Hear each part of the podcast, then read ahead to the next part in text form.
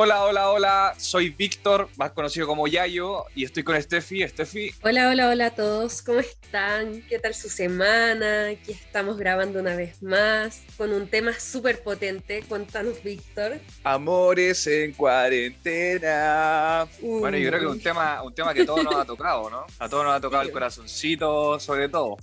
Exacto. Eh, estamos con una invitada súper especial. Ella es de otra universidad. Aquí está la Connie. Connie. Hola chicos, ¿cómo están? Con harto ánimo aquí de participar con ustedes en este nuevo capítulo. Uh, con, con, todo el poder.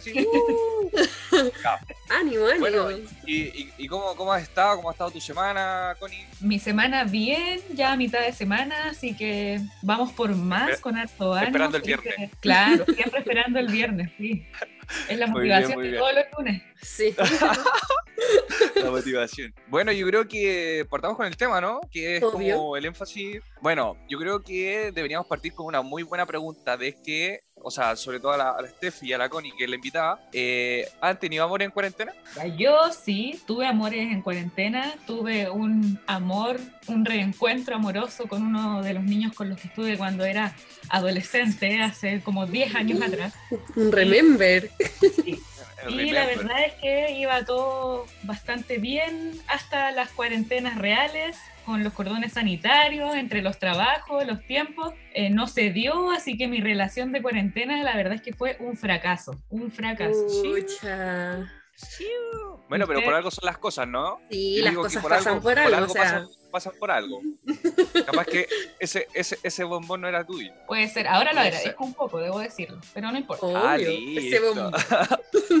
¿Y tú, ¿y tú, Tefi? Yo, yo, como les he contado anteriormente, estoy en una relación desde antes de la cuarentena y la verdad es que los retos se dieron más en cómo mantener una relación distanciados. O sea, empezamos a ver eh, películas por Zoom, eh, videollamadas o... Y no se fue a quedar nos veíamos, Nos veíamos a veces, hacíamos... Yo vivo con mi padrino, que es un abuelito, y él ponía que iba a darle comida a los abuelitos y llevaba comida en la mochila. No sé si cacharon ese permiso. y se iba a quedar ah, a mi casa. que había un, un, un permiso que era para dejarle mercadería. Sí. Sí, brillo. Eso hacía mi pololo y se quedaba después un mes conmigo y después se iba y se quedaba un mes en su casa. ¿Un mes? Esa fue nuestra... ¿Un mes? Un cambio muy cuático. Y esa convivencia de pasar a verse... Es que es muy loco porque es casi vivir con él. O sea, yo llevaba un año cuando empezó esta pandemia y no estaba lista para ese choque así. Muchas veces peleábamos por lo mismo. Era el orden que tiene cada uno, la rutina el, espacio personal, como que en ese entorno. Es que yo encuentro que en una relación se tiene que tener, tener ese espacio personal, espacio para ti, para que tú hagas por propias cosas, las cosas que quieres, o si no, se van generando peleas, se van, no sé, el aburrimiento y todo el tema. Bueno, y yo, bueno, yo, yo he pasado por todas, la verdad, ah. en esta pandemia. Mira, yo entré a la pandemia soltero. Eh, Soltebrio. Escucha, tú, tú, tú, sabés que eh, cuando empezaron a soltar las cuarentenas, uno no salía, hacía vida social y por ahí salía algo de vez en cuando, pero, pero nada, nada formal. Hasta que mm. Eh, salió eh, con otro tema que también quería, quería tocar, el tema de Instagram.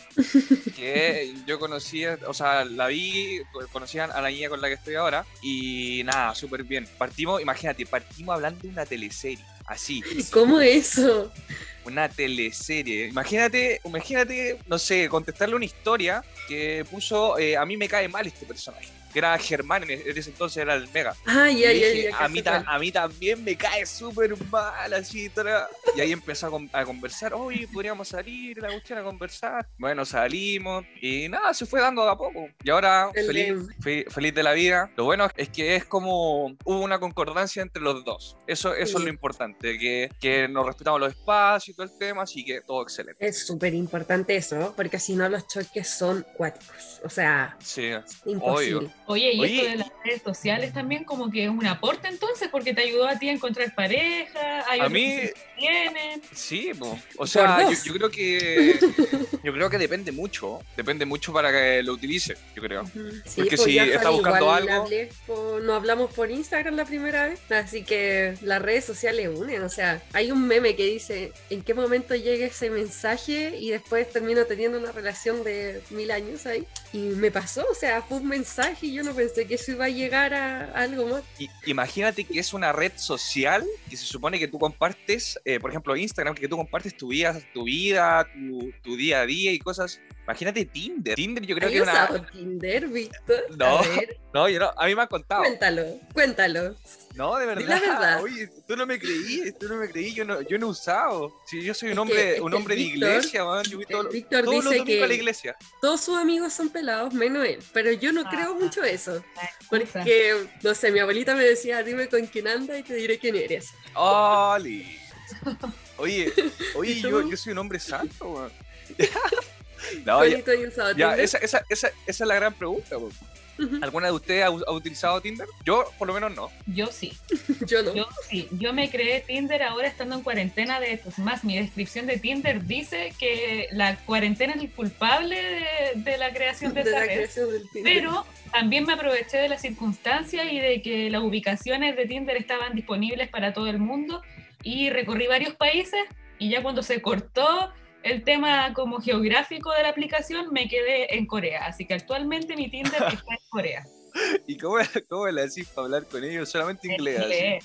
Sí, inglés, porque jamás voy a hablar coreano. O sea, con suerte. Oye, pero en una de esas, hay cachado ese programa que es casado 90 días, ¿verdad? Te pegáis uno así. En tres meses me voy, yo voy. No, dejo todo tirado, abandono me voy. todo. Sí, me voy, me voy. Qué maravilloso. Está bien. Yo, yo creo que es una gran oportunidad si Juan Japón. ¿Quién no quisiera estar en Japón? Es verdad. Un sugar daddy. un sugar daddy. un sugar daddy así en Japón. Un abuelito. ¿Qué sugar daddy? Oh. Bueno, ahora con la, con la cuarentena y las pandemias también se dio mucho esto de hacerse OnlyFans y manejar como... Sí. Eh, ese otro tipo de amigas que literalmente se hicieron eso y de verdad se ganan un buen sueldo. Y uno aquí matándose estudiando. ¿Steffi, amigas? Sí, ¿O amigas. experiencia propia? No, amigas, amigas. amigas, amigas. Oye, sí, sí. Yo creo, yo creo que se potenciaron eh, en la cuarentena las redes sociales. Yo creo que fueron como una parte fundamental de, de pasar el aburrimiento o no sé, pasar el tiempo, pasar el tiempo en las Pero redes igual hay que tener mucho ojo, o sea, antes, cuando estaba soltera, me pasaba muchas veces que me hablaban tipo y yo no sabía si de verdad eran las de la foto o me iba a encontrar después con un viejito detrás de, de, de Oye, sí, suele o pasar. Cualquier cosa, o sea, puede salirte un loco psicópata que después te va a andar siguiendo y hay que tener mucho cuidado con eso. Yo encuentro que esa es una de las grandes fallas de las redes sociales, o sea, nunca vamos a saber realmente quién está detrás. Oye, sí, también yo creo que eso, eso también va de la mano con los amores intensos, igual, yo creo. Que es como los amores tóxicos y todo el tema. De, no sé, por ejemplo, el tema de, ¿a dónde estáis? Te suena el teléfono, imagínate, estáis hablando por teléfono o no sé, por cámara y te suena, te vibra el teléfono. Oye, ¿con qué estoy hablando? No sé, imagínate eso. No me he contestado. no me he contestado. ¿A dónde estáis? ¿Dónde está? Ah, pero ahora es, mándame tu ubicación en tiempo real. Ah, no, no, qué tóxico, qué tóxico. Oye, ¿no, le, ha pasado esa cuestión a usted? Sí, NB. ¿Sí? De que recién ahora se está como normalizando el tema de las relaciones no tóxicas, como asumiendo la responsabilidad de tener una pareja de forma efectiva y de forma respetuosa, pero al menos yo que ya tengo un poco más de edad que ustedes, Sí, sí, antes se daba mucho eso de saber dónde está y con quién está y con quién vaya a salir y por qué vaya a salir con qué? Media eso. Oye, pero de verdad, eso que puso WhatsApp de la ubicación en tiempo real, o sea, yo lo ocupo normalmente para mandarle, no sé, a veces me voy tarde de la casa de mi pololo y le mando la ubicación para saber eh, a qué hora, o sea, que llegué bien a la casa, que me siga, que no, no sé, tome un ah, Uber y no sé para qué lado me tiene va a Una, tiene una utilidad. Pero. Pero también está la parte donde te dicen, oye, tu ubicación en tiempo real, o sea, es sábado en la noche, no contestáis mucho rato y ¿dónde andáis? Pero buscando el lado positivo igual a las redes sociales y no solo en relaciones amorosas, también ha ayudado N a mantener las relaciones amistosas con la gente eh, durante la pandemia. Yo personalmente hacía reuniones con mis amigos por Las reuniones por Zoom. Oh, era maravilloso. Igual. igual. salieron varios juegos así entretenidos y todo el tema para pasar el tiempo. Bueno, yo creo que vamos a ir terminando el, capítulo de, de, hoy, que son los amores en cuarentena. Bueno, por mí, yo me quería despedir, ya que va a ser mi último, eh, mi último capítulo, por temas eh, universitarios, el tema que estoy con la tesis, llorando por dentro, seguir sufriendo. Eh, como el de primer año, llegando como una guaguita, después todo destrozado al final. y nada, yo quiero agradecer a la universidad por darme la instancia de, participar en este podcast. Y nada, yo dejo eh, el espacio abierto a que la gente que quiera participar de esto eh, también eh, se haga partícipe y hable a, las redes sociales. Estoy buscando compañerito para el podcast que el Yayo me abandonó, me dejó solita. Bueno, y también darle la gracia a la Connie por hacerse partícipe de, este capítulo. Y nada, esperemos, esperemos verla próximamente. Ya, pero arriba el ánimo, arriba el ánimo que este podcast va a ser seguir y um, vamos a seguir compartiendo. Va a llegar un compañero nuevo posiblemente. Y queda decir que nos sigan en las redes sociales, en Spotify como Hugo Mente en Movimiento y en las otras redes sociales como Hugo Higgins. Cuídense, que tengan buena semana y con todo el ánimo. Chau, chau. Chau, chau. Las opiniones vertidas en este programa son de exclusiva responsabilidad de quienes las emiten y no representan necesariamente el pensamiento de la Universidad Bernardo Higgins.